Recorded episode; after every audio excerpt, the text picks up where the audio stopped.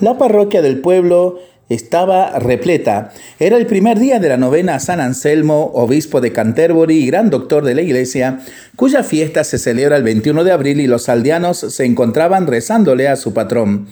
San Anselmo ruega por nosotros.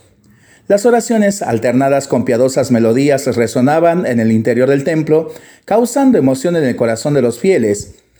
Había tres niños que lo seguían todo con enorme fervor mientras se encomendaban al santo obispo para pedirle la gracia que más anhelaban, hacer la primera comunión. Eran Leonardo de siete años, Felipe de seis y su prima Beatriz también de siete años. En la víspera de la festividad la novena sería más temprano con el objetivo de que diera tiempo a que la procesión recorriera toda la aldea. Los pequeños salieron rápido del colegio para tomar una frugal merienda en el parque antes de ir a la iglesia. Mientras estaban comiendo, Beatriz se fijó en unas flores muy bonitas y fue a tomar algunas para llevarlas a la ceremonia. Al acercarse se dio cuenta de que había cuatro hombres extraños escondidos entre los arbustos. Hablaban en voz baja, miraban a su alrededor temiendo ser observados y daban sordas y siniestras carcajadas.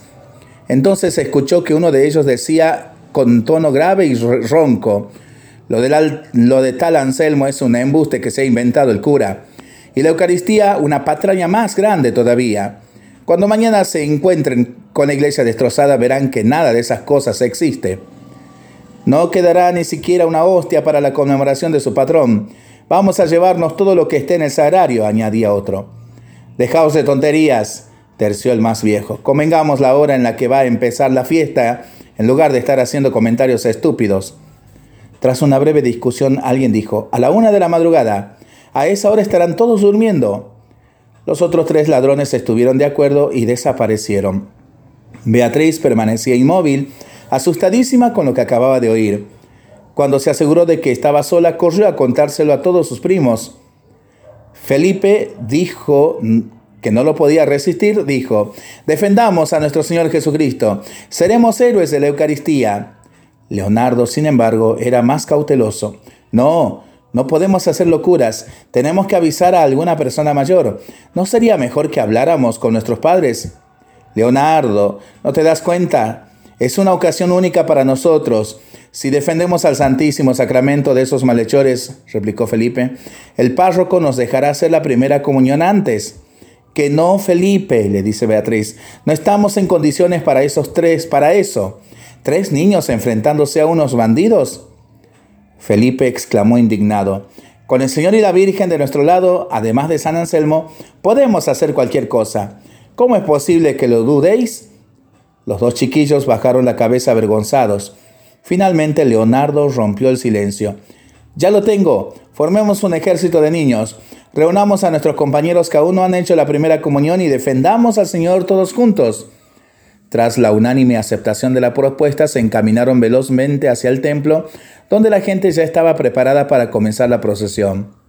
A toda prisa comenzaron a convocar uno por uno a los integrantes del futuro mini ejército, logrando congregar a 16. Todos estaban rebosantes de alegría por la inusual incumbencia. ¡Qué gracia formidable nos concede San Anselmo! exclamaba uno. Defenderemos al propio Dios, decía otro. Una de las niñas más pequeñas, Sofía, de tan solo cinco años, advertía con voz decidida, Ojo amigos, preparémonos. Es posible que el Señor nos quiera mártires. Al oír estas palabras los otros quince se asombraron. Por sus mentes únicamente les había pasado la idea de defender a nuestro Señor Jesucristo, pero no se detuvieron a pensar que podían llegar a entregar sus vidas por Él. Ante tal perspectiva se llenaron todavía de más valor, admirados con la posibilidad de que aquella noche podían volar hacia el cielo. Cuando la procesión terminó, los niños se agruparon para rezar delante del sagrario a fin de pedir fuerzas para el cumplimiento de su misión. Los padres y conocidos los observaban curiosos, no obstante, sin preguntarles nada. Al filo de la medianoche salieron a escondidas, de puntillas, rogándoles a sus ángeles de la guarda que no los viera nadie, y se encontraron a dos manzanas de la iglesia para dirigirse juntos hasta allí. Felipe y Sofía, los más pequeñitos del grupo, entraron al recinto por una ventana semicerrada y abrieron la puerta de la sacristía. Una vez que el ejército ya estaba dentro, echaron de nuevo el pestillo y se quedaron esperando a los delincuentes, rezando ante el sagrario iluminado tan solo por la lámpara. A la una y diez de la madrugada oyeron un ruido procedente del lado derecho. Con sus herramientas de asalto los bandidos derribaron la puerta e invadieron el santuario. No vieron a nadie, pues los pequeños soldados se habían agazapado detrás del altar. A aquel infantil y valiente batallón le latía el corazón aceleradamente. Algunos pensaban que enseguida iban a morir y ya se sentían habitando en el paraíso. Cuando los granujas se acercaron al altar, todos saltaron sobre ellos. Los inocentes chiquillos ni siquiera se molestaron en conseguir algún instrumento para defenderse. Lo único que tenían era fe en el Señor y en la intercesión de su Santísima Madre, así como en la de San Anselmo. Los fascinerosos se estremecieron al toparse con tanta osadía. Tomados por la sorpresa y por la rabia, empezaron a golpear a sus inocentes víctimas, pero el ruido y los gritos despertaron al sacristán, quien al encender las luces de la iglesia provocó la huida despavorida de los malhechores, los cuales fueron detenidos por la policía.